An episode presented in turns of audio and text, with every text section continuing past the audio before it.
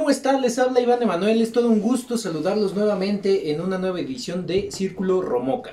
En esta ocasión vamos a hablar de un tema psicológico bajo eh, la voz de nuestro querido licenciado Javier Monter. Todo un gusto saludarlo, Lick Monter, pero antes es para mí todo un gusto y un placer presentar a nuestro querido historiador Alejandro Juárez Cambrón. Buenos días, buenas tardes, buenas noches a todos. Pues aquí ya listos para este tan interesante podcast. Mi querido licenciado, háganos por favor la introducción de decirnos de qué se va a tratar este podcast. Excelente. ¿Qué tal? Buenas noches igual. Buenos, buenas tardes, buenos días, según corresponda para todo el público. Eh, en un principio es, estaba titulado La mujer y las relaciones tóxicas. Pero finalmente decidimos dejarlo simplemente en relaciones tóxicas. Es un tema harto interesante porque se habla de que las relaciones tóxicas no son solamente eh, pues eh, la mujer, ¿verdad? versus hombre, sino en realidad las relaciones tóxicas se pueden dar en el trabajo, pueden darse en, diferentes situaciones y pues es el tema que vamos a, a manejar hoy, las relaciones tóxicas. Excelente, Bueno, para entender esto, ¿está bien dicho relaciones tóxicas? ¿Es lo correcto? ¿O por qué les llamamos relaciones tóxicas? Bueno, en realidad es un eufemismo, ¿verdad? Ustedes saben que un eufemismo es este decir una palabra elegante eh, o bonita para no decir las cosas como son. Pero este, sí, porque en realidad podremos decir que son relaciones negativas, relaciones destructivas, ¿verdad? Este, una persona tóxica es una mala persona, es em, algo que no es muy bueno. ¿eh? Este, pero bueno, para no entrar tan en detalle, mm, ser políticamente correctos, este, lo manejamos como relaciones tóxicas. estas relaciones, como ya bien lo menciona, van más allá de, una relación, digamos, sentimental, ¿no? Van más allá. Sí, porque, bueno, eh, algo que tienen las relaciones tóxicas tienen tres características. La primera es la dependencia, la manipulación y el egoísmo. La dependencia, desde que te relacionas con alguien o con algo por necesidad, eh, ya no estamos hablando de una relación sana. Cuando necesitas algo de la otra persona, la relación no es desinteresada es más bien interesada, ¿verdad? Es que tú estás con él por una razón específica. Muchas veces no te gusta realmente, muchas veces no lo quieres, pero te complementan algo que tú consideras que, que necesitas y de alguna manera lo ubicas en algo o en alguien. También está el factor manipulación. ¿Qué quiere decir esto? Que desgraciadamente, como comentamos al principio, poquito fuera de podcast, eh, esto se da en una relación amo-esclavo. ¿Qué quiere decir? Que alguien está arriba y alguien está abajo. No es una relación equitativa, igualitaria, sino más bien es una relación donde alguno de los dos está en mayor desventaja que el otro. Y pues finalmente eh, por parte de esta persona se que domina se maneja con egoísmo. Final de cuentas, nada más pensar eh, en mi beneficio, en mi persona, olvidándome de, la otra persona o de, las otras personas. Ok, Ahora, usted estaba hablando de esta relación amo y esclavo. Eh, ¿Siempre se da la relación de amo-esclavo o en mayor o menor medida? ¿O sí puede haber relaciones en donde, eh, no sé, a lo mejor eh, pensando que es utópicamente, estén a la par? ¿Sí, se, sí ahí existen? sería lo ideal. Recordemos que a veces lo ideal este, no, no, siempre, no siempre se da. Pero lo ideal es eso, que no seamos la media naranja tan, tan famosamente manejada, sino por el contrario, que seamos cada quien la naranja completa. Que caminemos eh, juntos, no que alguien vaya colgado de, de nosotros. Aquí lo ideal sería eso, que realmente nosotros fuéramos completos y la persona que decida acompañarnos sea por su voluntad, sea porque ya quiso y no porque esté esperando algún tipo de beneficio al relacionarse con nosotros. Lo cual es un poquito difícil porque, este, bueno, en muchas ocasiones esto lo venimos arrastrando desde nuestra formación. Hablando de las relaciones humanas, eh, recordemos a Albert Bandura y a Les Vygotsky que hablaban de los estilos de aprendizaje.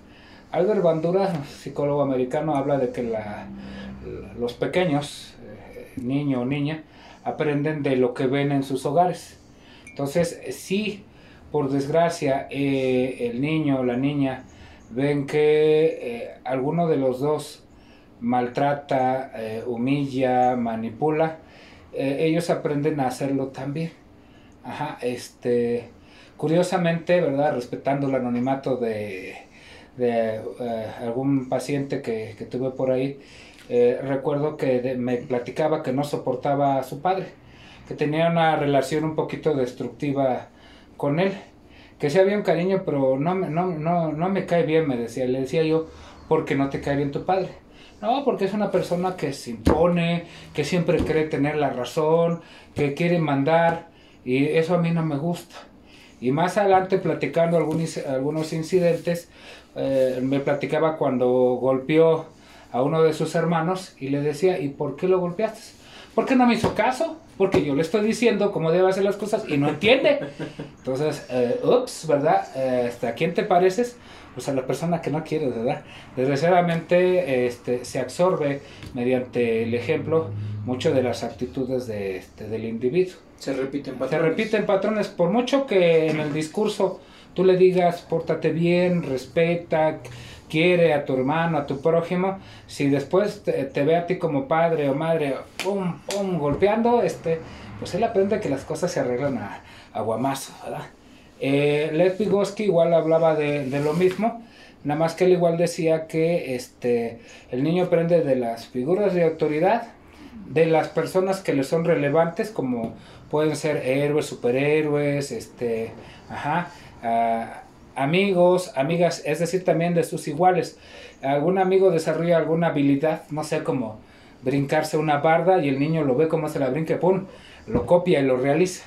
Entonces tenemos eh, esas dos situaciones de, estilos de aprendizaje y que en las relaciones humanas, si nosotros este, venimos de un hogar donde la figura masculina este, abusaba, golpeaba, eh, manipulaba, pues es muy posible que si soy eh, sujeto pasivo, por lo regular hablando de la mujer, recibiré la agresión, recibiré la manipulación, y soy sujeto activo, casi por lo regular hablando del hombre, pues seré el que propine ese castigo, seré el que realice esa manipulación.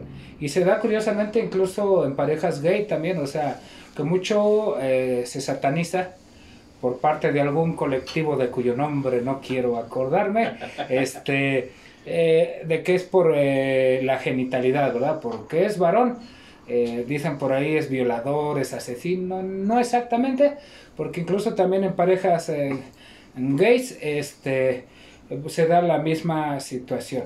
Hay alguna de las dos personas que toma un papel dominante, que comienza a sojuzgar, a maltratar, a manipular, y hay, una, hay un sujeto pasivo que comienza a recibir todo, todos esos regalos de manipulación, de agresión. Entonces, básicamente es una actitud pasiva y una actitud activa. Podría decirse así del que proporciona el castigo, ¿verdad? El que realiza la manipulación. El dominante. Y, el, y el que recibe, porque también eh, es lo que se habla, mucha, se habla muchas veces igual con, con, este, sobre todo con la mujer, como le digo, con la mujer, pero pues igual llega a pasar este, con parejas gays, ¿verdad? Pero eh, con la persona que recibe la agresión, el castigo, por lo regular es mujer y las niñas pequeñas, las de su mismo género, cuando ven que es maltratada, cuando ven que es juzgada, de alguna manera ellas aprenden que así es. De hecho, algo muy curioso que me tocó igual con alguna paciente fue que su mamá le exigía que le lavara al hermano, que le cocinara al hermano, aunque el hermano realmente no tenía ninguna actividad económica, no trabajaba, no llegaba recursos al hogar, pero le decía a la mamá que como era el hombre, pues debía de recibir esa atención y como ella era mujer, ella estaba obligada a, a dar esas atenciones. Era ya su rol. era ya su rol, exactamente. Y incluso en alguna ocasión, eh, al estar distraída con sus audífonos esta persona, el hermano le está hablando, se desespera que no lo escucha y va y la patea, la agarra a patadas. Entonces la muchacha va y se queja con su mamá, oye mamá, mi hermano me, me golpeó. Y dice, pues es que te pegó porque no le haces caso. Tú tuviste la culpa. Y además, pues ni te marcó, dice, no, trae, no traes, este, no te puso morado ni nada. Entonces, este... Hasta le faltó... Hasta le, hasta le, se toma, se normaliza la, la violencia. La, violencia. ¿verdad? Pues si no te sangró, si no te dejó morado, pues no hay bronca, fue, fue, leve. fue leve. Y lo más curioso que en este caso, pues es eh, de alguna manera, pues promovido por la mujer en, en muchas ocasiones. Entonces ahí es igual una falla que tienen los cursos que andan por ahí muy buenos eh, muy bien estructurados, eh, muy útiles, sí, pero se les escapa ese pequeño detalle que por lo menos todavía en esta generación y en la mayoría de nuestras sociedades la mujer es la que educa al hombre. Entonces el hombre aprende a comportarse de cierta manera porque así es el rol que le asigna la, la madre. De hecho, yo creo que todos en mayor o menor medida hemos recibido el consejo de nuestra hermosa, sagrada madre diciendo que nos bajemos en los pantalones, ¿verdad? Los que somos casados nos dicen, no te dejes, domínala, no dejes que se te suba a las barbas. y, te lo, y te lo dice una mujer, dices, ups, no se supone que ustedes deberían estar del mismo lado. y no, este, muchas veces este, la mujer se convierte en el lobo de la mujer, en este caso. Entonces sí, también habría que tomar en cuenta eh, eh, esa situación que sí es importante una reeducación del género masculino, pero también es importante que eh, la mujer entre en un papel activo de sensibilización más que de satanización, porque sí llegamos a un punto en nuestra sociedad que de momento como que se volvió hombres versus mujeres.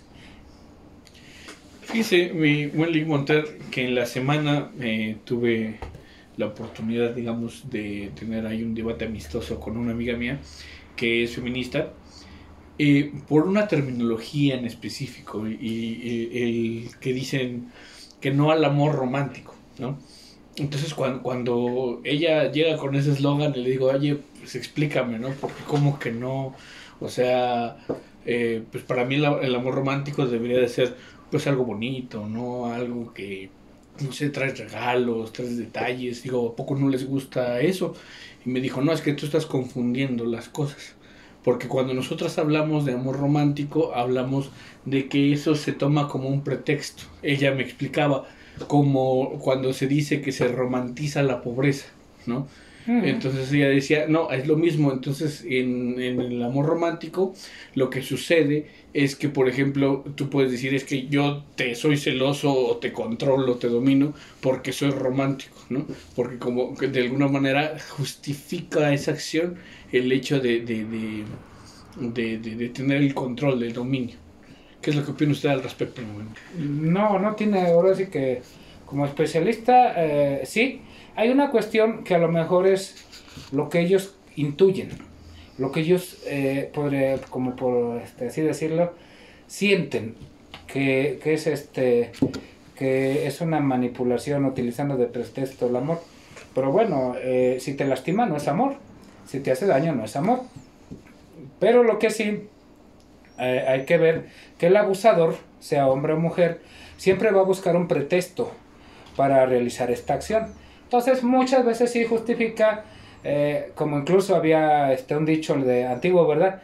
Quien bien te quiere te hará sufrir, te decían, ¿verdad? Este, había, había esa parte, pero no tiene nada que ver con el amor, es, es simplemente que el manipulador te dice, te pego porque tú te lo buscaste. Te pego porque no me entiendes. Te golpeo porque no haces caso. Sí, sí. E, ella igual me mencionaba que precisamente era como el... Estoy eh, llamándote a cada rato porque me importas, ¿no? Porque quiero saber que no te va a pasar nada. Y ella decía, y es que eso en realidad pues me está controlando, ¿no? Me está eh, viendo dónde estoy, qué estoy haciendo, con este, quién estoy. Bueno, este, dentro de esta situación pues se controla eh, con aislamiento. Eh, es decir, eh, no sales si no te doy permiso. ¿A dónde vas? Siempre teniéndola en un solo lugar, intimidándola, o sea, metiéndole miedo, restringiéndole las, las visitas. Lo incluso hay veces que la familia política, cuando la muchacha es de otro lado, le dice, no, tú no sales si no es con tu, si no es con el tío, con, o sea, con nuestro primo, con nuestro familiar, si te vemos que sales sola, ¿a dónde vas? ¿verdad? la comienzan a, intimidar, a amenazar, eh, hay un abuso económico, o sea, la controla al marido con el gasto, si, si no, este, no te doy gasto, si no, no te compro ropa, si no, no vamos a tal parte. Bueno, esas ya son, este, pues, eh, técnicas de poder y de control eh, que no nada más son del género masculino, porque también hay gente eh, eh, que se ha casado con hombres que se han casado con mujeres ricas y la mujer rica lo controla a base del dinero. Bueno, no te doy, no te presto el carro si no haces esto, si no haces lo otro. ¿A dónde vas? También le dice la mujer. No, es que voy con este mis amigos de Romoca. No, no, con esos borrachos no vayas, ¿verdad? Entonces, este, no, no es cierto, creo que no se cree nada. Pero sí, este, eh, eh, sí, existen esos, esas técnicas de poder y de control, pero ojo, eh, no son exclusivas de, un género, no son, no son, de, no son machistas. En realidad, este, pues son del ser humano, del que manipula, del que domina.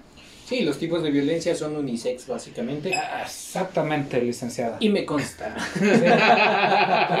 dentro de esto, eh, también luego se da una situación que se conoce como síndrome de Estocolmo en 1973 hubo un asalto eh, precisamente en eh, Suecia, este, donde eh, pues el asaltante tomó como rehén a una estudiante y incluso le, le da un balazo en una pierna para que todos vean que va en serio el, el asunto, pero se acerca a su oído y le dice, no te preocupes, no te voy a pegar en el hueso, te voy a pegar nada más donde está la pura carne para no lastimarte.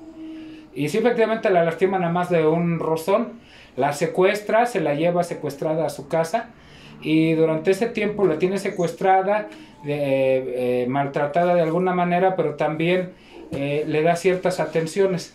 Entonces la muchacha se comienza a enamorar de su, de su captor y lo, lo, comienza incluso ya cuando lo detienen ella lo defiende. O sea, es que no era tan mal, o sea, pues me daba de comer, me trataba bien, me traía mi cobija. Entonces, este, hay veces que la gente se llega a encariñar con, con su captor.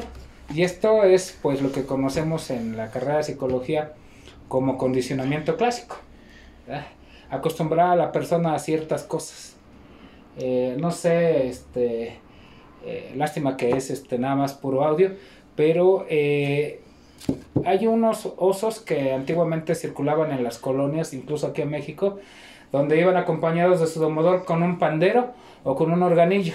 Entonces, cuando llegaban a algún lugar donde se juntaba la gente para ver el oso, comenzaban a tocar el, organillo y el oso este, comenzaba a bailar. Y muchos que no saben dicen, ay, qué bonito, mira, el oso está, está bailando. Pero ¿por qué baila? Porque cuando es pequeño lo ponen en un comal, le prenden fuego abajo del comal con leña y comienzan a tocar el organillo. Entonces el oso siente que se quema y comienza a levantar sus pies como si estuviera bailando. Entonces cuando en la calle, cuando va con su domador y este comienza a tocar el pandero o comienza a tocar el órgano, el oso lo, relaciona con dolor y comienza a levantar los pies pensando que se va a comenzar a quemar. Entonces es una cuestión pues eh, trágica, triste, pero este pues muchas veces así pasa con, con, las personas, ¿verdad? ¿Por qué? Porque ya saben lo que viene, entonces a veces basta con una mirada, ¿verdad? Y ya sabe que, este, que va a haber bronca, ¿verdad? Entonces este, inmediatamente se inhibe la, la, la persona, que es incluso lo que hacían nuestros padres con algunos de nosotros, ¿verdad? Este, claro, medida más moderada, pero al final de cuentas sigue siendo un, un condicionamiento así también funcionan muchos asalariados, ¿no? Este, con sus respectivos jefes tóxicos también. Exactamente. que bueno, yo siento, y tomando un pequeño este, descanso de la plática, que vamos a tener que tomar otros volúmenes de este tema, porque hay más tipos de relaciones tóxicas. Ahorita estamos viendo relación de pareja, pero sí sería interesante ver después relación padres e hijos, incluso entre amigos, poner este comillas, eh, relaciones laborales, lo que decía Alejandro, eh, porque sí son bastante, bastante interesantes. Pero yo le quería preguntar una mm, eh, situación, Milik. Fíjese que yo he conocido muchas mujeres que han sido violentadas físicamente. De hecho, he tenido amigas, he tenido este, conocidas, que una, a una de ellas le estaban pegando y ella ya estaba convencida, es que me pega porque me quiere y porque me lo merezco. ¿no? ¿Cómo se cae tan bajo en este círculo de lo que es la violencia para decir es que en verdad me merezco ser golpeada? ¿Tiene que ver con el, condicionamiento o qué es ese? Bueno, va historia de vida. Eh, esto, si usted viene de una familia relativamente sana, donde el papá no le pega a la mamá y cuando le quiere gritar a veces la mamá se pone a brinco, se defiende, entonces usted no está acostumbrado a ese tipo de trato y inmediatamente va a decir, oye, a mí no me hables así, a mí no me hagas así. Pero si usted viene de un hogar donde la mujer era, siendo fémina, era maltratada, era golpeada, entonces es más fácil que usted acepte ese tipo de trato. Y además que el tiempo va a ir ayudando a que usted se acostumbre. Por eso cuando tengo contacto con pacientes con esa problemática, les digo, ustedes se tienen que zafar round down, al momento, ya. Porque si sigues más tiempo, vas a llegar, como dice usted, a comenzar a hacer, primero a tolerarlo, después a justificarlo, y a veces lo llegas hasta gozar. O sea, ya te, ya te gusta que te pongan tus, tus guamazos. En serio, por Dios, se comienza a hacer este, una parafilia, un amor insano.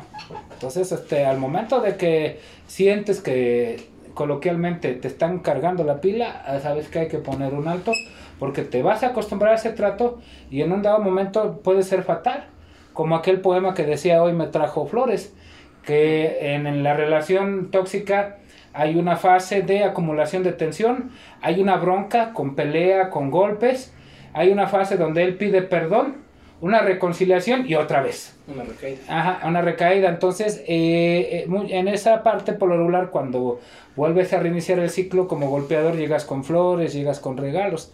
Nada más que en esa parte, la última vez que llega con flores es para el funeral de, de la esposa, ¿verdad? Porque pues se le pasó la mano de los, de los golpes. Sí, de hecho, que eso lo vemos mucho en derecho, cuando estamos queriendo divorciar personas que dicen, es que me trajo flores y me dijo que ya me va a cambiar, que ya no me va a pegar, que ya no me va a engañar. Entonces, nosotros como hombres conocemos a nuestros congéneres, sabemos cómo son, que hay mucho tipo que no cambia, que nada más es la forma de el falso remordimiento, ¿no? Y a los cuatro meses nos vuelven a hablar y nos vuelven a decir, oye, licenciado, sí, siempre sí me puedes volver a hacer mi demanda de divorcio porque ya me volvió a pegar. Entonces es un tipo, y es muy difícil salir de ese círculo vicioso por lo que he visto. Sí, sí, sí, porque hay un, como les decía, hay un conocimiento y este y pues llega el momento en que eh, le bajan y le suben, le bajan y le suben. Y va siendo este pues de menos a más. Eh, por ahí los que puedan ver este la entrevista de Jordi Rosado con Tatiana, igual este la subí a mi, a mi Facebook, eh, que es exactamente lo mismo de lo que estamos platicando, pero en boca de, de famosos. Y pues eh, este personaje, su marido golpeador, no llegó golpeándola, sino primero llegó como amigo, simpático, este, ocurrente, se hizo amigo de la mamá, después ya que era amigo de todos, este, le comenzó a echar tierra a la mamá, mira que te explota, mira que te engaña, la hizo que se peleara con su mamá que era su representante, le dijo yo no te preocupes, yo te voy a ayudar, yo te voy a administrar, y ya cuando ella aceptó, se la llevó a su casa y entonces comenzaron la lluvia de golpes, el maltrato y el, y el secuestro prácticamente virtual, pero todo esto se fue dando de manera escalonada, poco a poco, porque lógico, si de momento a la segunda o tercera cita te pone tus cates, pues tú vas a salir corriendo. Sí, definitivamente. Pero bueno, Milik, es un tema muy interesante que no se debe dejar a simple vista porque es muy común en nuestra sociedad. A nuestros escuchas yo los invito a que estén en una situación así o que conocen a alguien con una situación con estas características, por favor acudan a su psicólogo de preferencia y un psicólogo de preferencia es psicólogo Monter un comercial ampliamente apto. Pero de todos modos, si el problema escala, también tienen el soporte jurídico aquí en Romoca. Pero los invito a que nos escuchen la próxima semana. Yo creo que vamos a estar tocando este, estos temas eh, habitualmente. Eh, invito al licenciado eh, Cambrón a que nos hable un poco de este tema de la materia histórica, porque supongo que no es del hoy. Ya llevamos un poquito de tiempo con esta eh, el diálogo del amo y el esclavo a través de la historia. Pero por nuestra parte, eso ha sido todo. Se despide Iván Emanuel Rodríguez Velasco. Se despide Alejandro Juárez Cambrón. Francisco Monter. Que tengan excelente día. Muchísimas gracias.